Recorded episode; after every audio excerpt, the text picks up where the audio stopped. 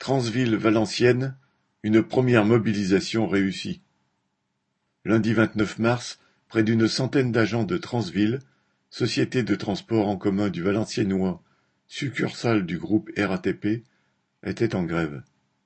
Les trams étaient à l'arrêt dans toute l'agglomération et le réseau de bus était fortement perturbé, malgré le dispositif mis en place par la direction. Le 1% d'augmentation annoncé par les dirigeants dans le cadre des négociations annuelles obligatoires a été perçu par beaucoup comme une injure après tous les efforts réalisés durant cette période de pandémie. Cela s'ajoute au mépris de la direction et au manque de moyens dénoncés depuis longtemps par les agents. Cette mobilisation a fait tomber du lit la direction, qui est venue tôt le matin, accompagnée d'huissiers, pour scruter le piquet de grève.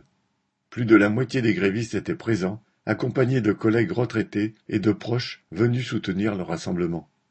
Pour une partie des grévistes, c'était une première.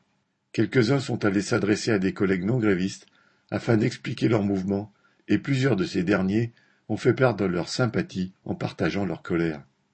Le syndicat intercommunal, en charge des transports, tente désormais de gagner du temps.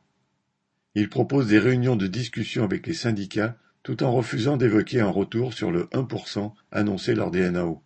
Cette première journée de lutte réussie est le début d'un bras de fer.